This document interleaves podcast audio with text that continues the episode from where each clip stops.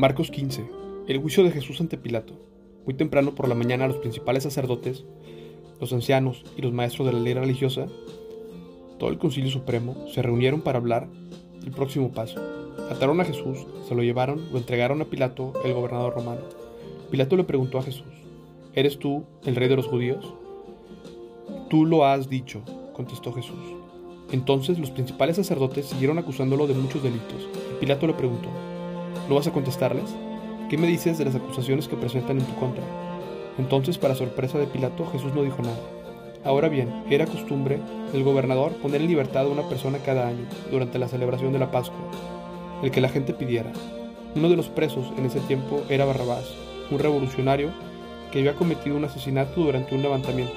La multitud acudió a Pilato y le pidió que soltara un preso como era costumbre. ¿Quieren que les dé ¿Quieren que les deje en libertad a este rey de los judíos? preguntó Pilato, pues ya se había dado cuenta de que los principales sacerdotes habían arrestado a Jesús por envidia. Sin embargo, en ese momento los principales sacerdotes incitaron a la multitud para que exigieran la libertad de Barrabás en lugar de la de Jesús.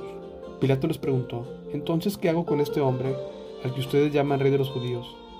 Crucifícalo, le contestaron a gritos. ¿Por qué? insistió Pilato. ¿Qué crimen ha cometido? Pero la turba rugió aún más fuerte, crucifícalo. Entonces Pilato, para calmar a la multitud, dejó a Barrabás en libertad y mandó azotar a Jesús con un látigo que tenía puntas de plomo y después lo entregó a los soldados romanos para que lo crucificaran. Los soldados se burlan de Jesús.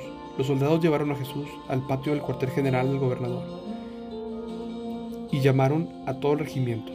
Lo vistieron con un manto púrpura y armaron una corona de ramas de espinos que se la pusieron en la cabeza. Entonces lo saludaban y se mofaban. Viva el rey de los judíos.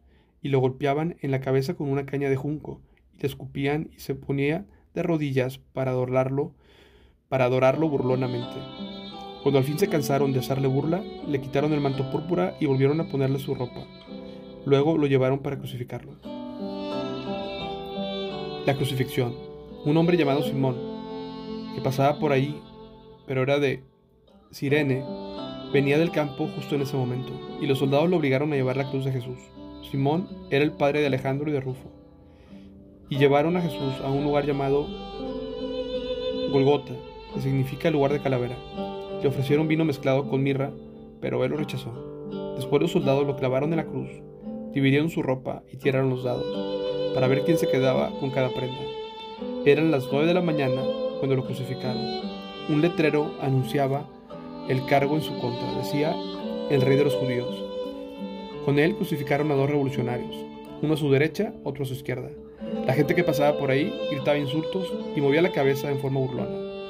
¡Eh! Pero mírate ahora, le gritaban. Dijiste que ibas a destruir el templo y a reconstruirlo en tres días.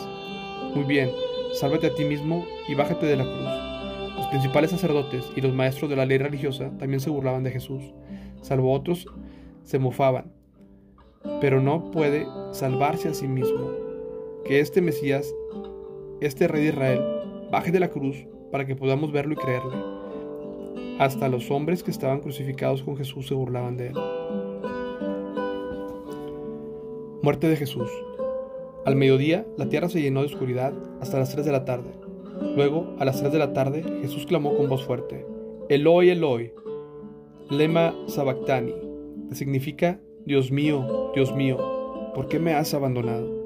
Algunos que pasaban por allí entendieron mal y pensaron que estaba llamando al profeta Elías. Uno de ellos corrió y empapó una esponja en vino agrio y lo puso sobre una caña de junco y la levantó para que él pudiera beber. Esperen, dijo, a ver si Elías viene a bajarlo. Entonces Jesús soltó otro fuerte grito y dio su último suspiro. Y la cortina del santuario del templo se rasgó en dos, de arriba abajo. El oficial romano que estaba frente a él, al ver cómo había muerto, exclamó, Este hombre era verdaderamente el Hijo de Dios. Algunas mujeres miraban de lejos, entre ellas María Magdalena, María la madre de Santiago, el menor, y de José, y Salomé. Eran seguidoras de Jesús y lo habían cuidado mientras estaba en Galilea.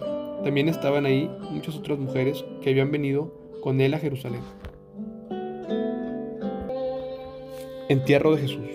Todo esto sucedió el viernes, el día de preparación, anterior al día de descanso. Al acercarse la noche, José de Arimatea se arriesgó y fue a ver a Pilato y pidió el cuerpo de Jesús. José era miembro del honorable concilio supremo y esperaba la venida del reino de Dios. Pilato no podía creer que Jesús ya hubiera muerto, así que llamó al oficial romano y le preguntó si ya había muerto. El oficial lo confirmó, así que Pilato le dijo a José que podía llevarse el cuerpo. José compró un largo lienzo de lino, luego bajó el cuerpo de Jesús de la cruz y lo envolvió en el lienzo y lo colocó en una tumba que había sido tallada en la roca.